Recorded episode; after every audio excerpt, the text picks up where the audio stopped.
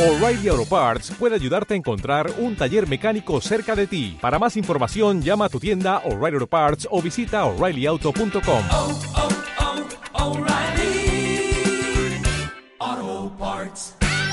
oh, espacial. La misma que desde la última vez que nos vimos por estos medios, por supuesto ha dado otra vuelta sobre su eje imaginario y también, por supuesto, sigue generando acontecimientos en pleno desarrollo. Y si no me ven de pie en el mapa es que tenemos una entrevista y en este caso interesantísimo invitado. De una vez y para que lo ponche nuestro director, está con nosotros doctor, profesor y todo lo que quieran agregarle en materia académica, Enrique Dussel, filósofo de los pueblos del sur, en una pequeñísima y atrevida definición que no le hace justicia a un currículum del cual, si se los leo completo, se nos acaba el programa. Pero a priori, nació Enrique Domingo Dussel Ambrosini el 24 de diciembre, Nochebuena de 1934, departamento de La Paz, provincia de Mendoza, en la hermana República Argentina. Es un académico, filósofo, historiador y teólogo naturalizado mexicano, fue rector interino de la Universidad Autónoma de la Ciudad de México, es reconocido internacionalmente por su trabajo en el campo de la ética, la filosofía política, la filosofía latinoamericana y en particular por ser uno de los fundadores de la filosofía de la liberación. Estábamos acostumbrados a la teología de la liberación, pero aquí tenemos la filosofía de la liberación. Es un pensamiento corriente de pensamiento de la que es él el arquitecto, habiendo sido también uno de los iniciadores de la teología de la liberación. Ha mantenido diálogo con filósofos como, ajustense los cinturones, Karl Otto Appel, Gianni Battimo, Jürgen Habermas, Richard Rorty, Emmanuel Levinas y Adela Cortina. Su vasto conocimiento en filosofía, política, historia y religión, plasmado en más de 50 libros y más de 400 artículos, muchos de ellos traducidos a más de seis idiomas, lo convierte en uno de los más prestigiados pensadores filosóficos del siglo XX y ha, ha contribuido ciertamente a la construcción de una filosofía comprometida y ha sido crítico de la modernidad, apelando a un nuevo momento denominado transmodernidad. También ha sido crítico del helenocentrismo y del eurocentrismo y del occidentalismo, y defiende la postura filosófica que ha sido denominada bajo el rótulo de giro descolonizador o giro descolonial. Investigador nacional emérito. Si seguimos con todos los elementos que pudiéramos agregar, maestro, nos quedamos sin programa. Tiene un currículum absolutamente envidiable. Y el aquí y el ahora. Usted que es un hombre de pensamiento comprometido.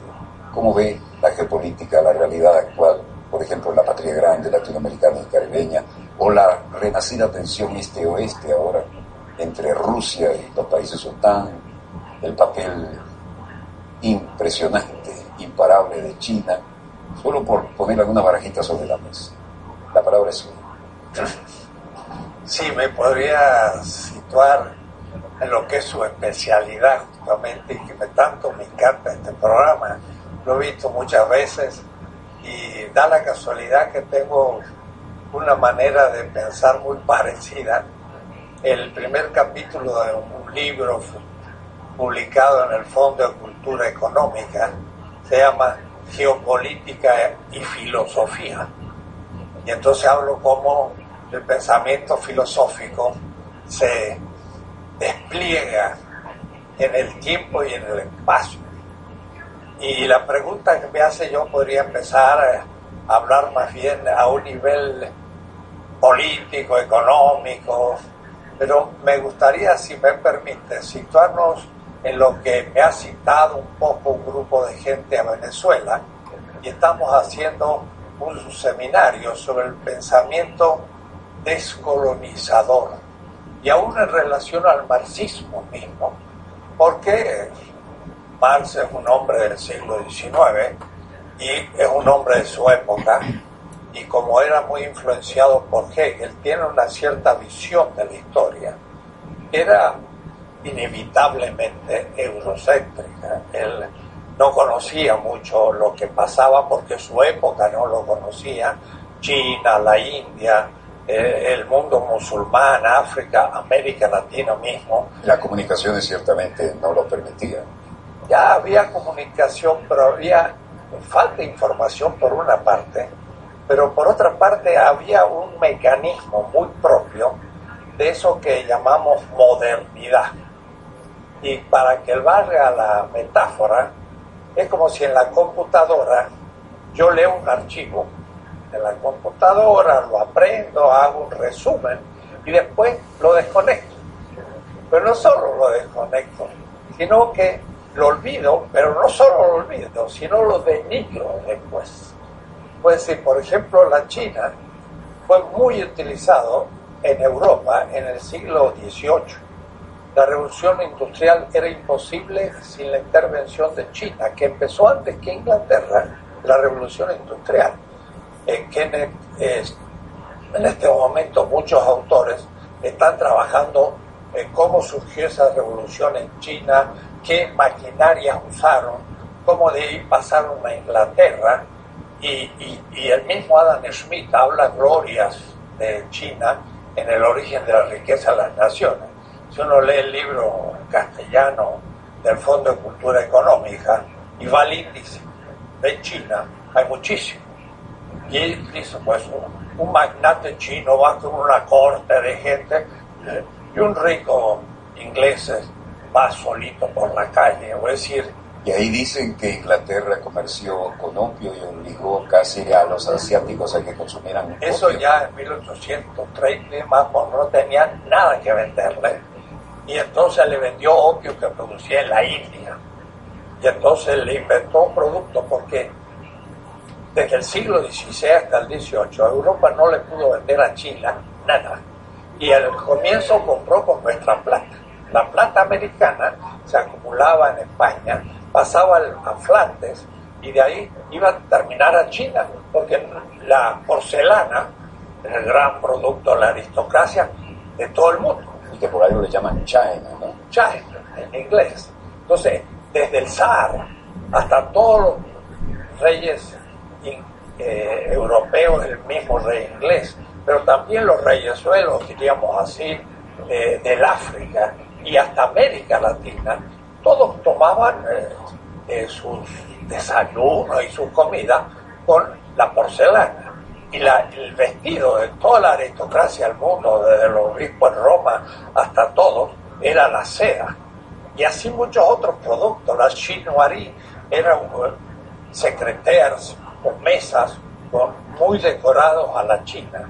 Y hasta el laissez-faire de la política liberal que dice deje usted hacer al mercado. Así. Viene de una traducción china que concebía el poder como no actuar. En la medida en que todo funcionara bien, le llamaban el diagnóstico de las fuerzas en eh, contradicción, Xi. Entonces, la gran estrategia para un emperador chino que se fundó en el 220 y duró hasta 1912.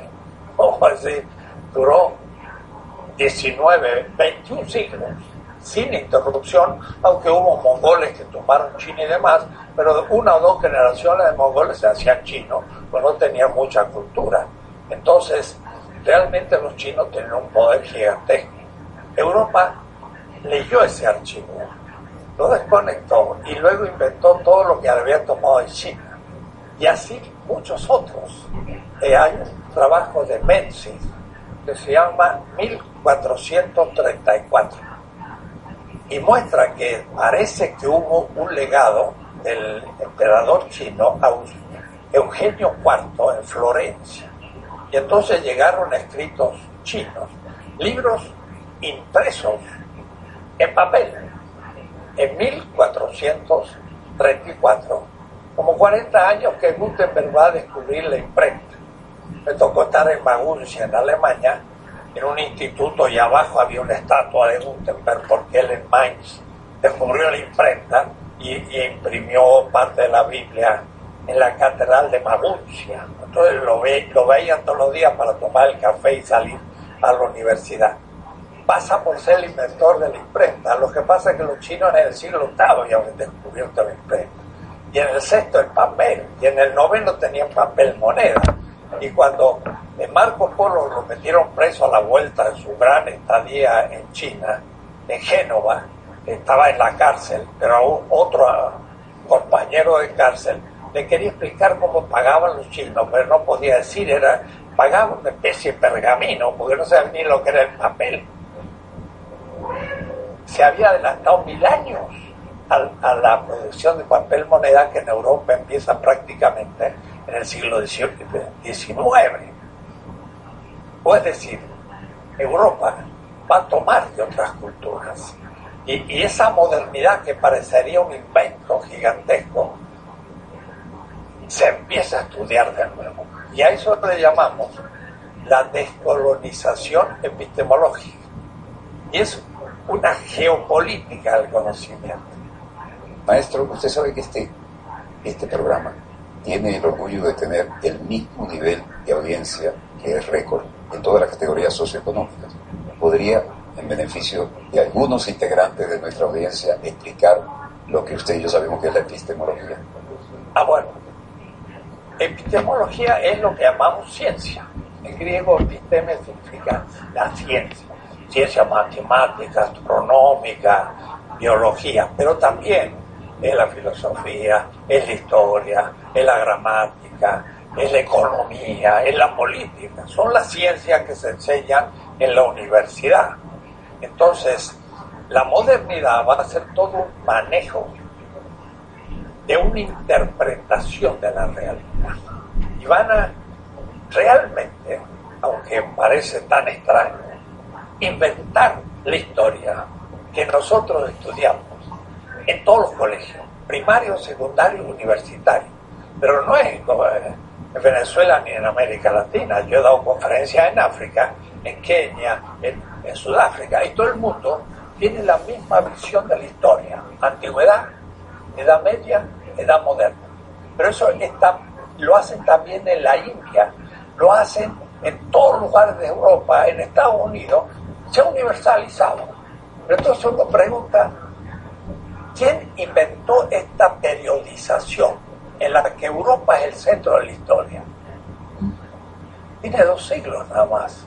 Lo inventaron los románticos alemanes al fin del siglo XVIII. Y Novalis, que no igualdad.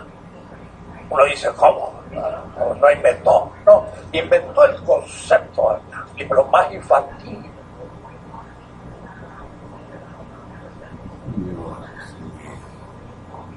Pues la libertad del emperador y los demás son todos obedientes. Pasa la India, ser humano, la antigüedad.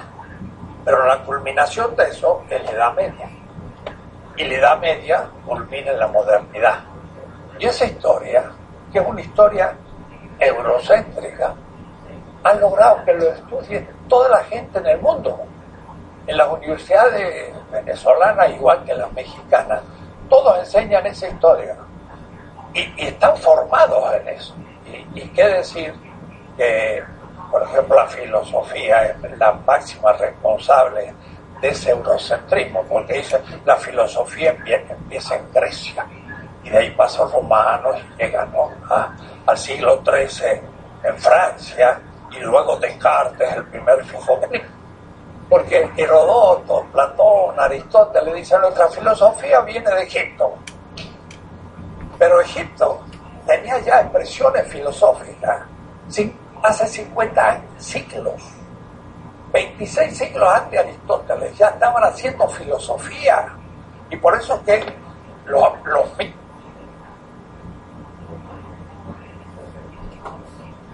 mismos atenienses decían, nuestra filosofía es muy antigua porque viene de Egipto. Antes una colonia de Sais, era una ciudad egipcia. Y Palas Atenea, que era la diosa de Atenas, la diosa de Sais era una, una ciudad egipcia, debo decir, de cultura negra. Es decir, los grandes faraones, eh, eh, eh y demás, eran negros, venían del sur del África. Y entonces ellos veían a los blancos de Grecia, le llamaban colorados, raza de bárbaros. El ser humano era negro, ¿no?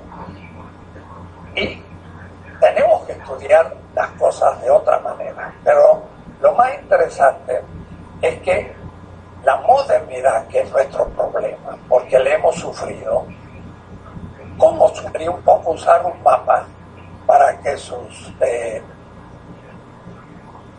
eh, oyentes que están habituados por sus exposiciones al mapa? Mi puntero, como se entrega el sable, Mire, eh, y el mapa es suyo. Muy bien, vamos a mostrar esto. Europa latino-germánica estaba dividida en Yugoslavia porque esta era parte del imperio bizantino y esto el imperio latino. Quiere decir que cortaba aquí un poco en Polonia y los, y los países bálticos. Esto era Europa. Ahora, esta Europa, en la Edad Media, estaba en la Edad Oscura, se dice, ¿no? ¿Por qué estaba en la Edad Oscura? Porque aquí había un muro. Los, los musulmanes, el Imperio Otomano, sitiaba Viena hasta el 1688. Y en el sur, Granada había sido también 492 parte de ellos. Puede decir, Europa estaba cortado del sistema que, co- que comprendía el Magreb, es la actual eh, eh, eh, Marruecos. Pero Marruecos y España es el gran califato de Córdoba en la Edad Media. Y después viene el, el- el reino de Fatimita en Egipto y, y aquí en el centro, sobre el Éufrates, estaba Bagdad. Y sigue estando. Y sigue estando, pero mira el problema.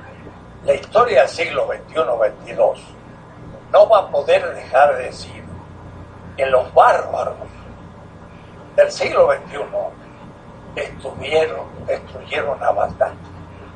Debo decirle, lo mejor que yo pude ver por allí, tuve que cruzar en la época de la Guerra Fría el Charlie Checkpoint de Berlín, cuando estaba dividido, para ir a verlo en Berlín Oriental.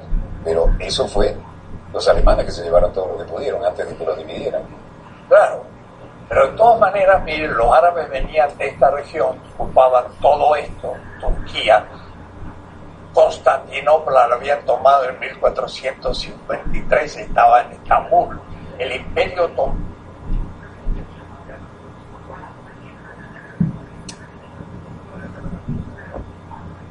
Ocupaba Bulgaria, Rumania, y, y, y y Afganistán era un reino también, el sudeste asiático, y llegaban hasta la isla de Mindanao, en Filipinas, que eran musulmanes. De tal manera que Colón cuando pensó que iba a ir al Asia, porque él no conocía que había el Atlántico ni nada, se llevó un traductor del árabe y del hebreo, porque pensó que iba a encontrar musulmanes, no estaban tan mal informados. Ahora mira lo que era el mundo musulmán, era todo esto, y Europa era esto.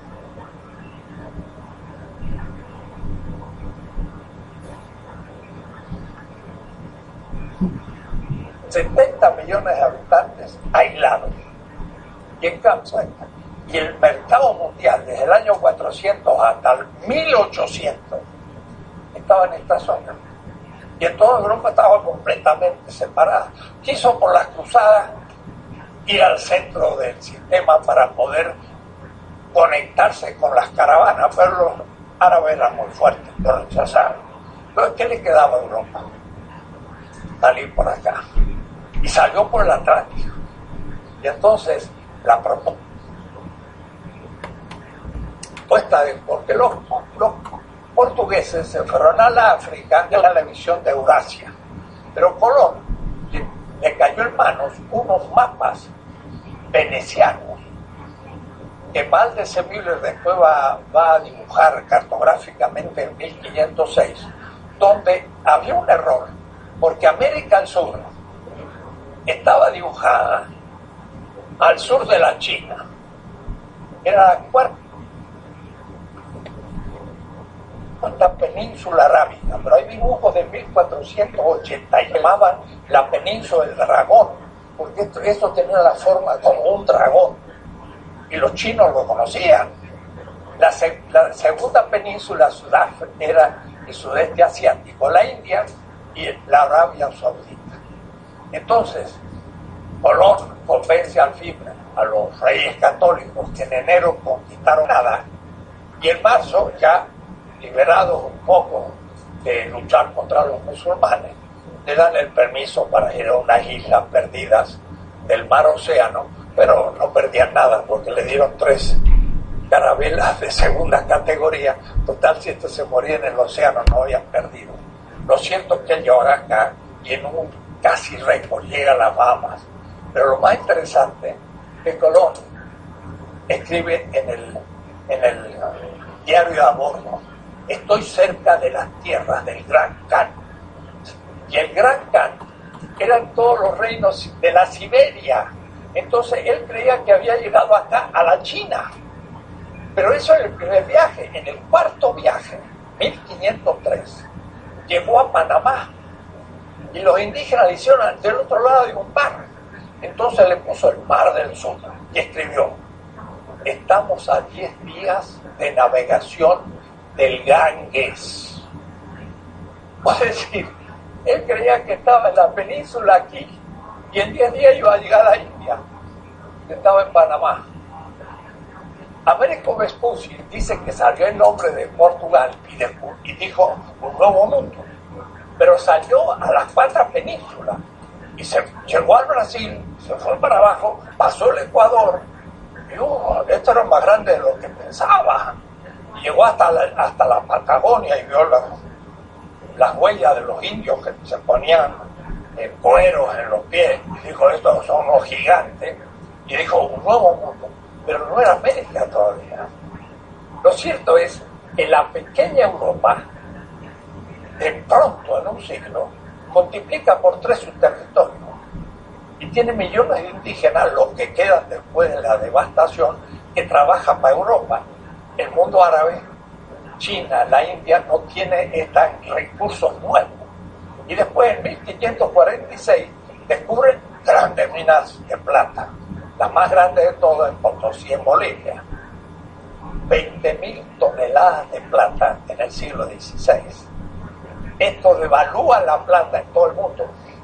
Entonces, cuando yo voy aquí, voy a los árabes les digo, ustedes el siglo XVI, ¿qué les pasó? No saben lo que les pasó. ¿Qué pasó? ¿Por qué desapareció el mundo árabe? Digo, mire, simplemente, los árabes eran el centro del mundo antes. Ahora los océanos son el centro del mundo. Ustedes han quedado rodeados adentro. Además, la moneda que tenían se devaluó. Entonces tenían 10 monedas en el 1500 y en el 1600 valía una. América Latina explica la decadencia del mundo árabe. No lo habían pensado, pero es notable. Además yo le digo a las árabes, ¿cómo ustedes no descubrieron América que los tenían a un paso? No se explican, o es decir, hay ciertas preguntas que nunca lo han pensado. Esta expansión de Europa a América es el comienzo de la modernidad.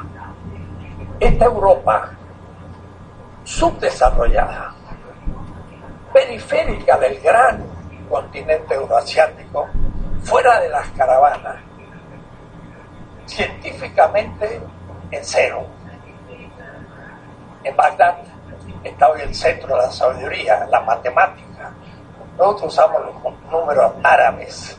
La gente dice, ¿por qué le pusieron árabe? Porque en Bagdad había la gran escuela matemática, eran aristotélicos. Alepo, Trípoli, no sale Alepo, lo están bombardeando hoy. En el siglo VIII, Aristóteles llegó a Alepo, traducido del griego al árabe, y, ahí empezó Aristóteles a funcionar en Alepo, era el mundo árabe. Era el pensamiento científico, es aquella cultura era el centro de la historia, pero se conectará después con Chile. Pero ahora, con nosotros, colonial, va a surgir la modernidad. Entonces, nuestra hipótesis trabaja. Está revolucionando el pensamiento porque nunca se había planteado así. Es una red que hay latinos en Estados Unidos, en Berkeley, en, en Duke, latinos, y hay mucha gente en América Latina, pero también en Europa, y ahora se expande por el África.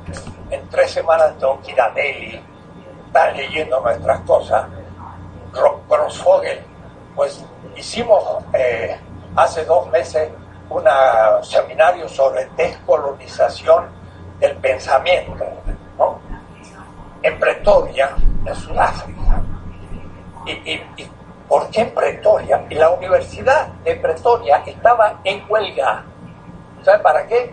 Para descolonizar la universidad en África. Puede decir, habían tomado el tema latino, latinoamericano en África. ¿Sabe por qué? Porque, claro, en Sudáfrica eh, estaba el apartheid y todo este. El pobre Mandela estuvo 27 años preso. Salió un hombre extraordinario, reorganizó el país y toda la élite política es afro. Pero todo el mundo económico, el Boers, es blanco. Y los Boers Y el tienen pueblo. además la bomba atómica. Alma. Y, y- y el pueblo es afro-negro. Y esos estudiantes están estudiando una visión europea de su propia historia. Porque la historia es el instrumento que empezó a destruir las otras tradiciones e impuso su historia como historia universal.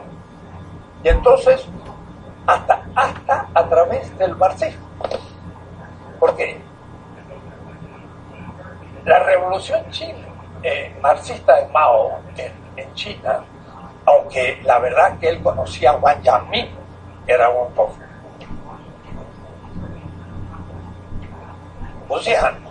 y muchas veces decía Marx, pero lo que decía era Wang.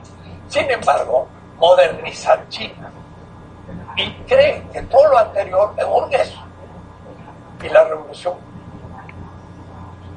cultural destruye el pasado.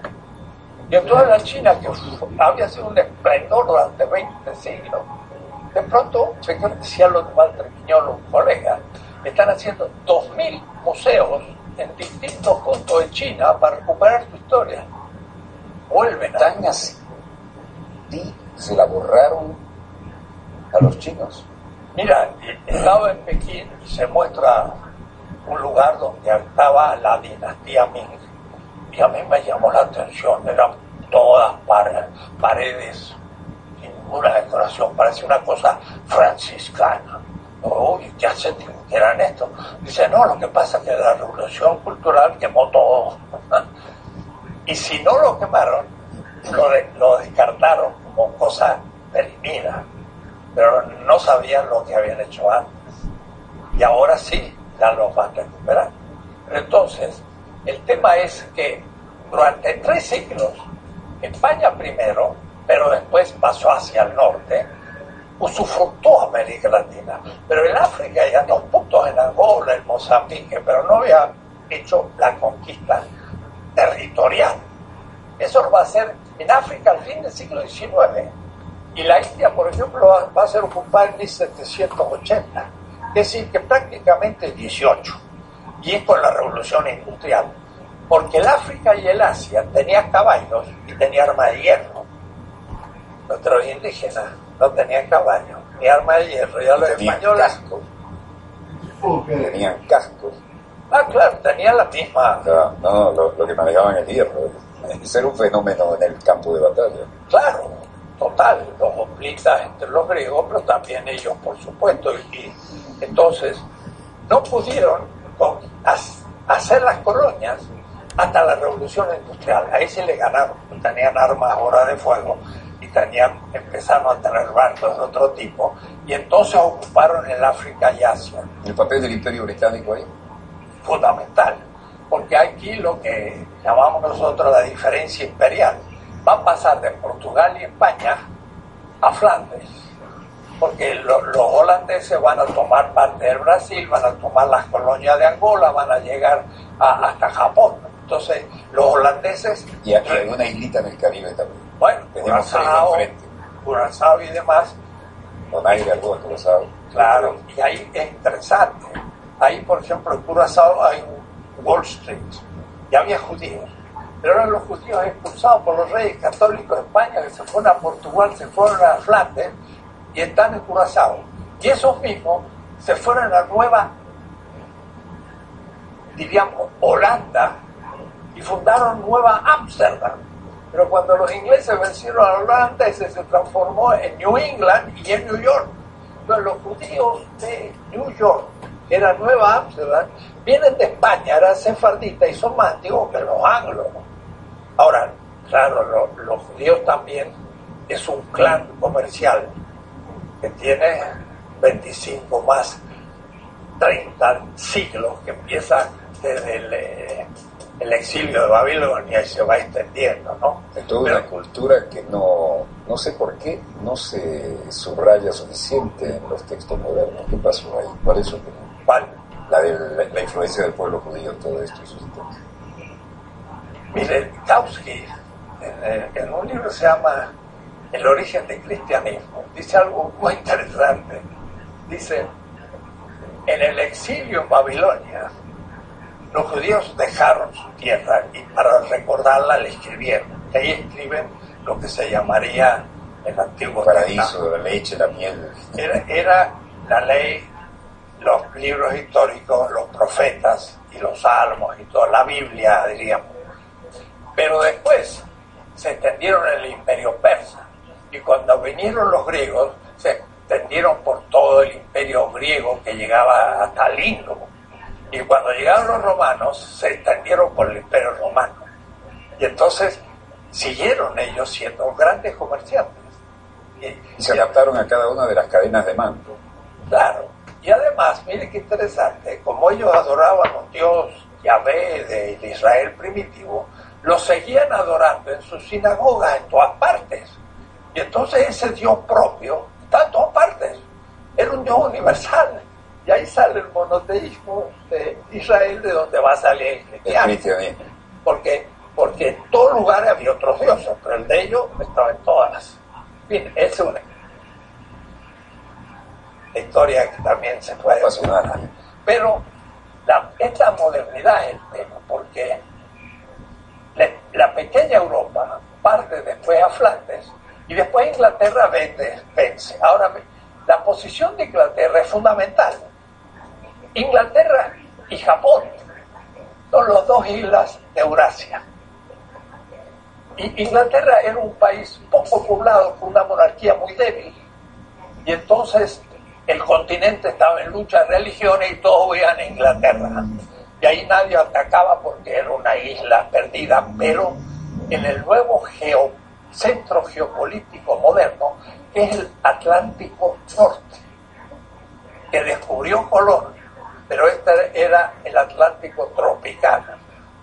Y el de Brasil es de Portugal a Brasil, porque las corrientes van así, entonces no podíamos andar por aquí, tenían que ir a Brasil y de ahí recién iban a África y llegaban a Goa los- y llegaban hasta el Japón los, los portugueses. Entonces la modernidad fue una expansión lenta de Europa que con la revolución industrial se impone a todo el mundo. Pero el tema nuestro es que imponen una narrativa.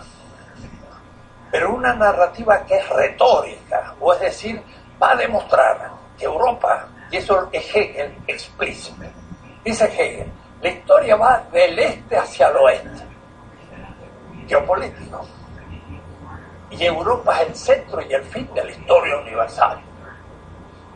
Y entonces la antigüedad es el fundamento, la Edad Media es una edad difícil y luego es la modernidad donde el espíritu germano eclosiona como espíritu universal.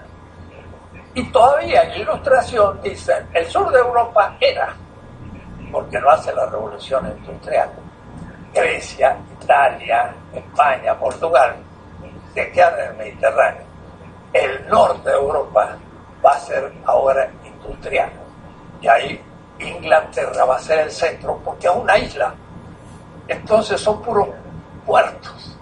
Y es una isla donde eh, los, los Scottish, los, los presbiteranos, Glasgow, Estocolmo, no, Estocolmo no, eh, no importa.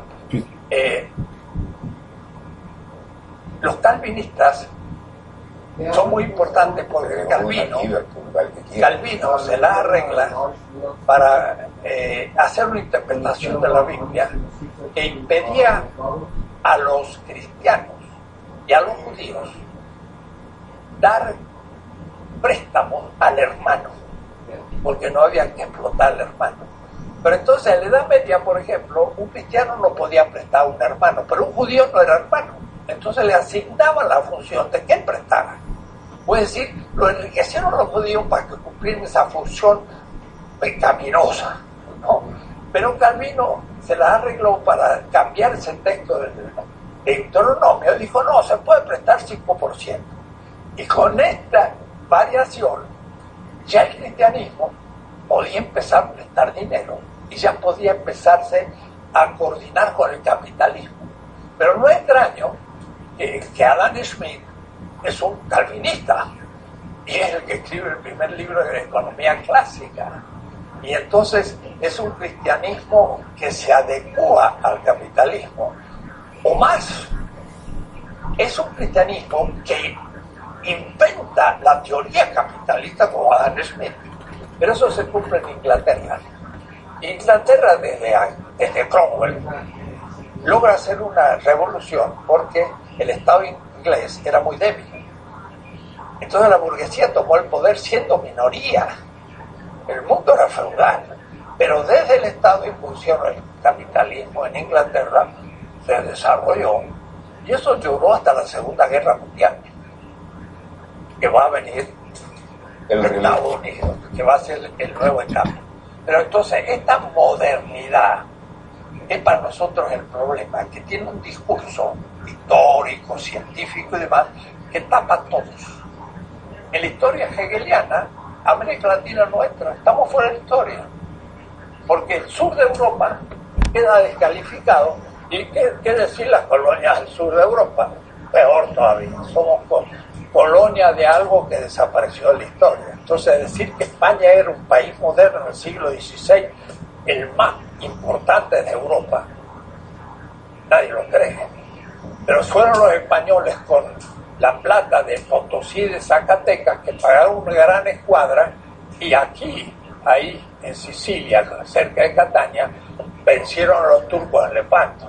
Yo estaba ahí, había unas cosas, decía 1571, Lepanto. Le digo, hacha, descubrieron Potosí 1546.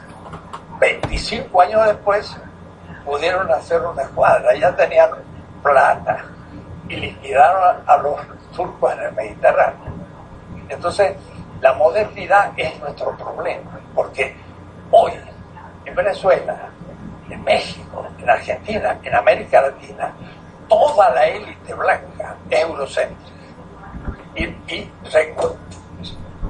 esa visión de la historia, esa visión de la filosofía, de la ciencia, es la propia y creen que es de ellos, es nuestra. Entonces nuestros estudiantes quieren ir a Europa, a Estados Unidos para sacar doctorado, vuelven, ganan concursos y, y cada uno compite a ver quién es más eurocéntrico que el otro y no conocen nada de América Latina. Ese es un temazo, perdóneme la expresión. Quisiera que usted con su autoridad académica abundara en ese, en ese desarraigo intelectual, esa orientación que van negando la propia raíz. Es tremendo, porque en nuestra universidad, y por eso en Venezuela, gran parte de la gente que no entiende, no entiende lo que puede significar eh, una liberación de un pueblo, es despreciado por un cierto racismo blanco, por un cierto machismo también, que es también colonial, pero sobre todo es intelectual, porque nosotros hoy damos becas para ir a Europa, estudian allá, sacan un doctorado, vuelven y hacen un concurso, ganan el concurso. Y van a enseñar lo que aprendieron, van a enseñar lo que dice Kant.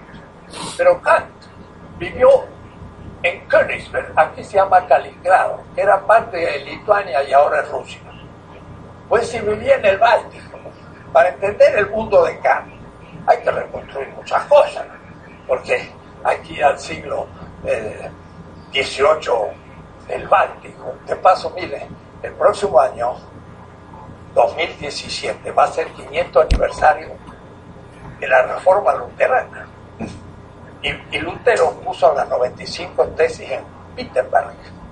Y yo di una conferencia como 50 teólogos alemanes, norteamericanos, de Yale y brasileños, donde hay muchos luteranos, y les hice una historia. Y, entonces les dije, miren, si no se hubiese descubierto el Atlántico y América, Lutero hubiese sido un heresiarca de segundo en Europa sin significación. Me miraron. Digo, el norte de Europa no se podía separar de Roma, porque después de aquí estaba la nada, estaban los osos polares. Entonces, o se comunicaban con Roma o quedaban fuera del mundo. Entonces, todo el comercio iba a Italia, que era como la penetración en el Mediterráneo, a Malfi, Génova, Venecia, no iba, y de ahí salían las caravanas por la ruta de la seda hasta llegar a China. Entonces, el Mediterráneo era el centro de Europa, el sur, y había una iglesia muy poderosa. Es lo que voy a decir ahora. Cuando se pone el Atlántico, el Báltico se conecta al centro geopolítico. No necesita Roma. El norte de Europa dice no necesita Europa y se hace luterana. Pero entonces, mire, surge algo que nadie lo piensa. Surge la Iglesia Católica.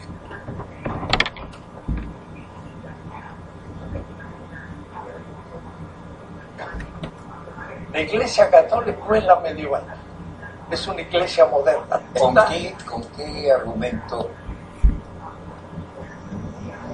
puede desarrollar usted esa idea que es muy interesante? Porque de Trento para Claro, porque Roma estaba en el centro del Mediterráneo, era el centro de Europa, porque estaba en el sur Nostrum. conexión.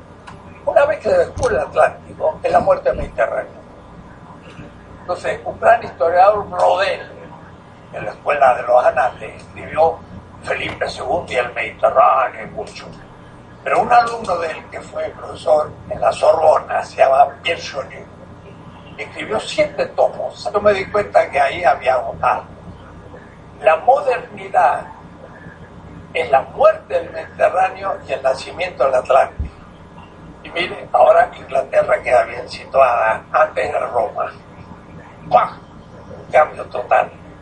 Y el norte de Europa se hace industrial y se hace luterano, etc. No deja de ser cristiandades. Puede decir que es una inversión del cristianismo. Porque el cristianismo que nace en el Medio Oriente es crítico al imperio. Y el fundador del cristianismo lo pusieron en la silla eléctrica. Era la cruz. No era un signo religioso, ahí estaba Espartaco. Pero un después signo de denigrante en ese momento. total. Después de tres siglos, esos cristianos estaban presentes sobre todo en Turquía y en otras partes. Y Constantino, cuando se dividió en cuatro partes el imperio que estaba en la Galia, venció al otro y después a Licino y se hizo emperador y se dio cuenta que los cristianos eran muy numerosos y les dio libertad y después se apoyaron en los cristianos. Y, y dejaron Roma hicieron la capital del imperio en Constantinopla. Y entonces el peso se vino acá. Pero ahora los cristianos, Y Estambul, Constantinopla, Claro. cuando los otomanos tomen Estambul, se va a hacer un imperio. Y eso es lo que va a sitiar Europa. Pero lo interesante es que los cristianos que habían perseguido al imperio, porque tenía esclavos y todo, ahora los Pero eso, la primera, la primera inversión fue la cristiandad del Mediterráneo. Roma se hace cristiana. Y eh, por lo tanto, el fundador crucificado ahora aparece en las alíos, en la Santa Sofía, con los ojos abiertos, crucificado, pero sin sangre, porque era un rey. Ya no era el crucificado, era justo el rey, lo contrario. Pero esa es la primera inversión, que se llama la cristiandad, o decir, el cristianismo se invierte. Con España va a haber la segunda inversión. Porque ese cristianismo, de todas maneras, que va a ser avasallado por los árabes, porque les va a quitar todo el norte de Europa, eh, del Atlántico, de África y toda esta parte, se va a quedar rinconado. Con América, entonces justamente hace una segunda inversión. Ya no es solamente el cristiano el que apoya a un Estado, sino que apoya a un imperio con colonias. Y nosotros somos una contradicción, porque somos colonias de un imperio que es cristiano, pero también somos cristianos, pero de segunda. Ya no se entiende nada. Y yo digo siempre... Pero que además ser de segunda es la negación del cristianismo. Un, indígena de Chile, un misionero, predicaba cosas, entonces puso una crucifixión, pintó, entonces pu- puso en la cruz a un indio. Y el, y el soldado era español. Entonces el misionero dice, no, no, pero sí, Jesús no era indio. Y le dice, usted me dijo que Jesús era inocente y era un hombre bueno y luchaba por la gente. Es un indio. Y, y usted me dijo que eran los soldados romanos que mataron al justo si nos están matando a nosotros. Pues decir, ese entendió el cristianismo, pero tenía entonces que invertir la cosa de nuevo.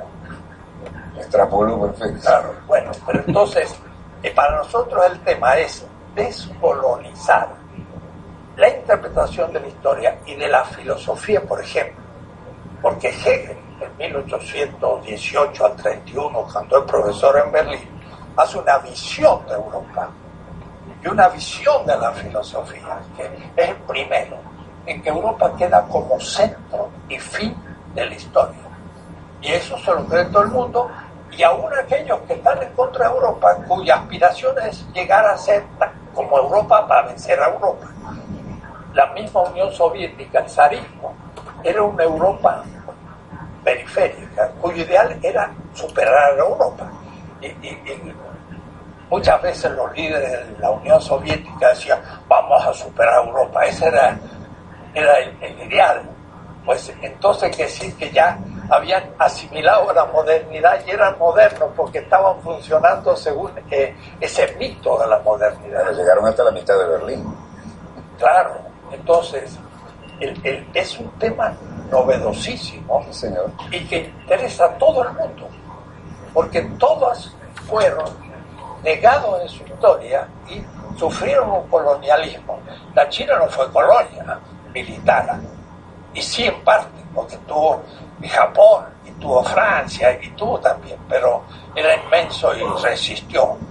Pero sí fue colonizado epistemológicamente, es decir, científica, universitariamente. Y nuestros profesores, después de estudiar en Europa, vienen y... Pero si un estudiante quiere empezar a estudiar la historia propia y llega a querer hacer un doctorado, dice yo quiero hacer un doctorado sobre un pensador colombiano o venezolano, entonces los profesores dicen, "Pues, no hay ningún especialista, no puede hacerlo, tiene que hacerlo sobre un autor norteamericano o europeo porque tenemos especialistas. No se puede formar. Y si no se puede formar ahí, ¿dónde se va a formar? ¿Quién va a recuperar nuestra historia?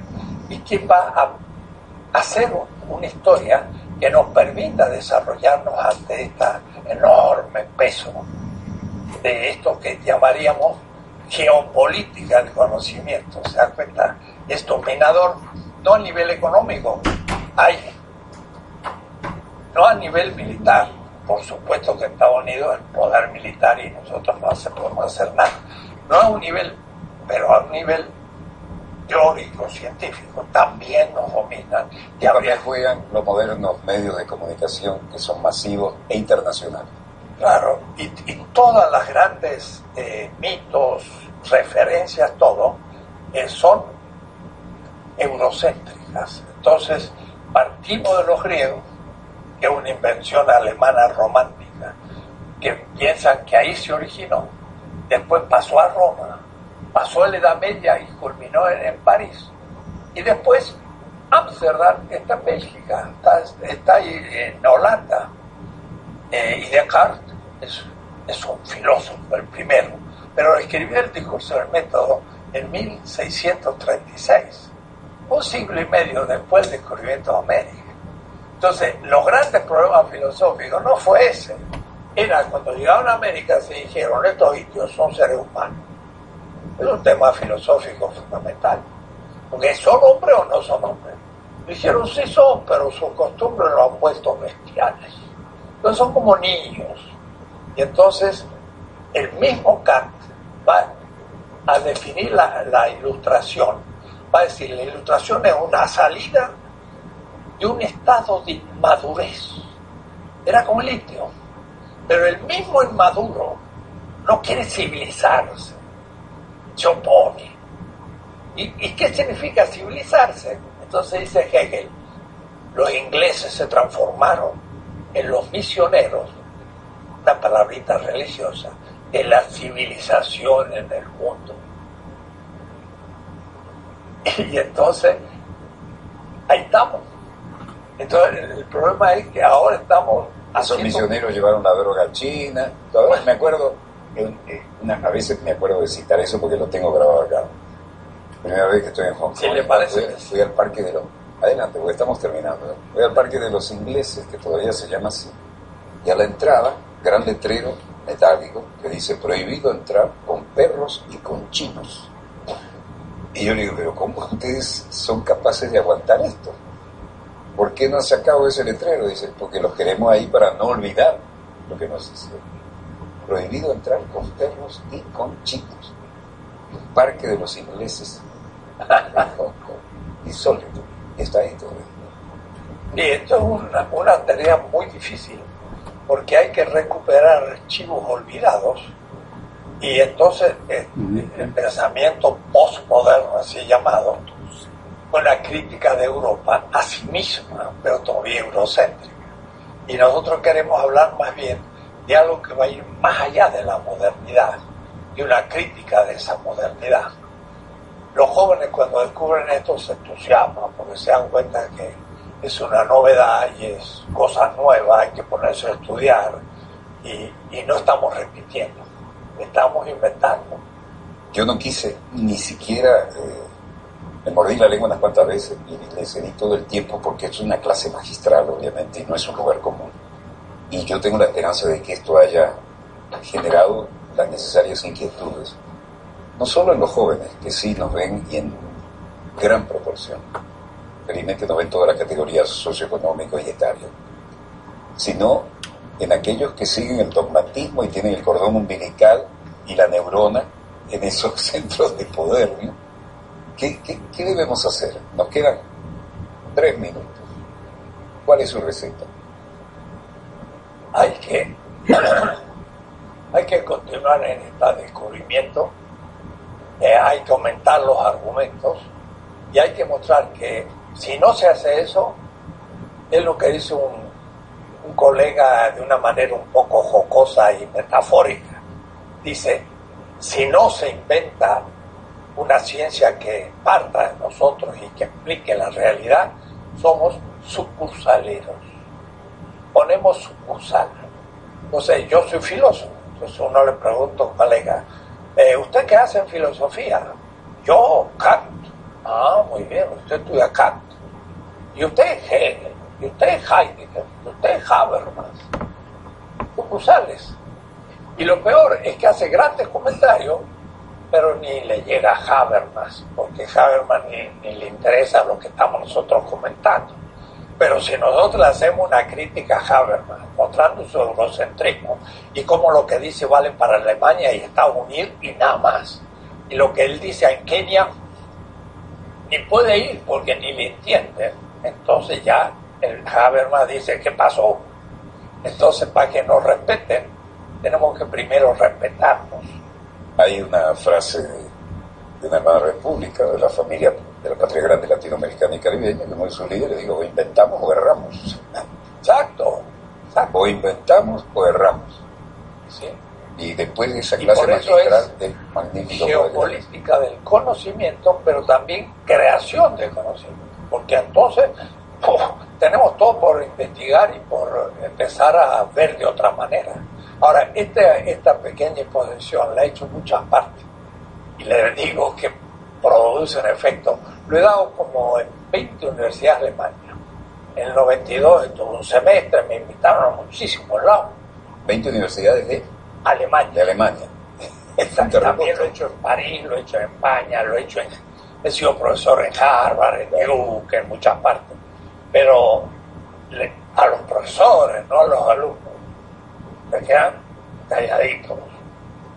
Como diciendo, Nos cambiaron el libreto, todo lo que estudié para tener la cátedra y ahora me cambiaron. Pero por eso no, no lo aceptan, porque como su poder se basa en ese conocimiento, si lo pone en cuestión, como son autoritarios, no lo quieren aflojar. Si fueran investigadores, estarían felices que encuentran una nueva posibilidad de investigar lo nuevo. Pero muchos son burócratas No se oxigenan. y, y la mayoría. Maestro Enrique Dussel, una clase inolvidable. Quiero decirle que me siento muy orgulloso de haberlo tenido en dossier y no es un lugar común.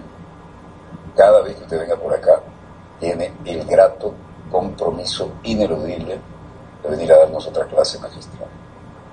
Muchas gracias. A usted, donde quiera que se encuentren de ese lado del receptor, muchas gracias por habernos permitido estar aquí con ustedes. No tengo la menor duda de que han disfrutado plenamente de este dossier. Nunca me vieron hablar tan poco y nunca he disfrutado tanto como ustedes porque me puse de ese lado del receptor para absorber como una esponja esta gigantesca mina de conocimiento. Hasta el próximo programa, donde quiera que se encuentren de ese lado del receptor. Les habló Walter Martínez. Disponga usted de las cámaras, señor director. y orgullosamente retransmitido por Abajo Cadenas Radio. Tremendo programa. Esto abre un mundo en la filosofía y en la concepción de los pueblos para estudiarla y para ponerlo en práctica. Bueno, espero que esto le llegue a los jóvenes y tengan, sirva como el incentivo, la semilla para seguir profundizando en este pensamiento, que no tenemos una identidad propia, no la hemos logrado. Que pasen buenas noches.